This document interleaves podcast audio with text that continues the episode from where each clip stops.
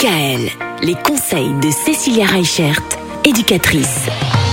L'été, les vacances, les enfants. Voilà euh, les trois choses qu'on essaie de concilier pour euh, les, les deux mois de vacances qui arrivent. Alors pendant les vacances, évidemment, ce qui est important, c'est de respecter le rythme de la famille. Notre enfant, il a des besoins.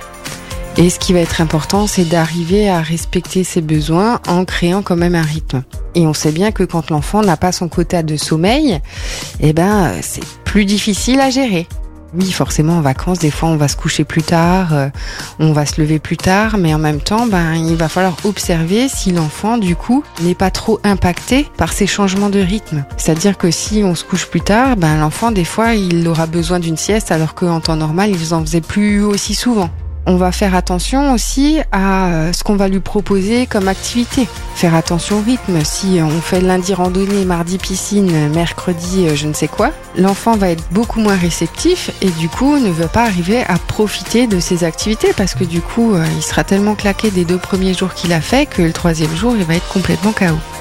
Donc ce qui va être intéressant c'est définissez vos besoins, apprenez à connaître son rythme, observez-le pour que ce soit plus facile pour vous et pour lui de passer des moments agréables.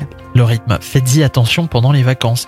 Demain, dernier petit conseil, peut-être le plus important, mais on, on ne dit rien pour l'instant, on réserve ça pour demain.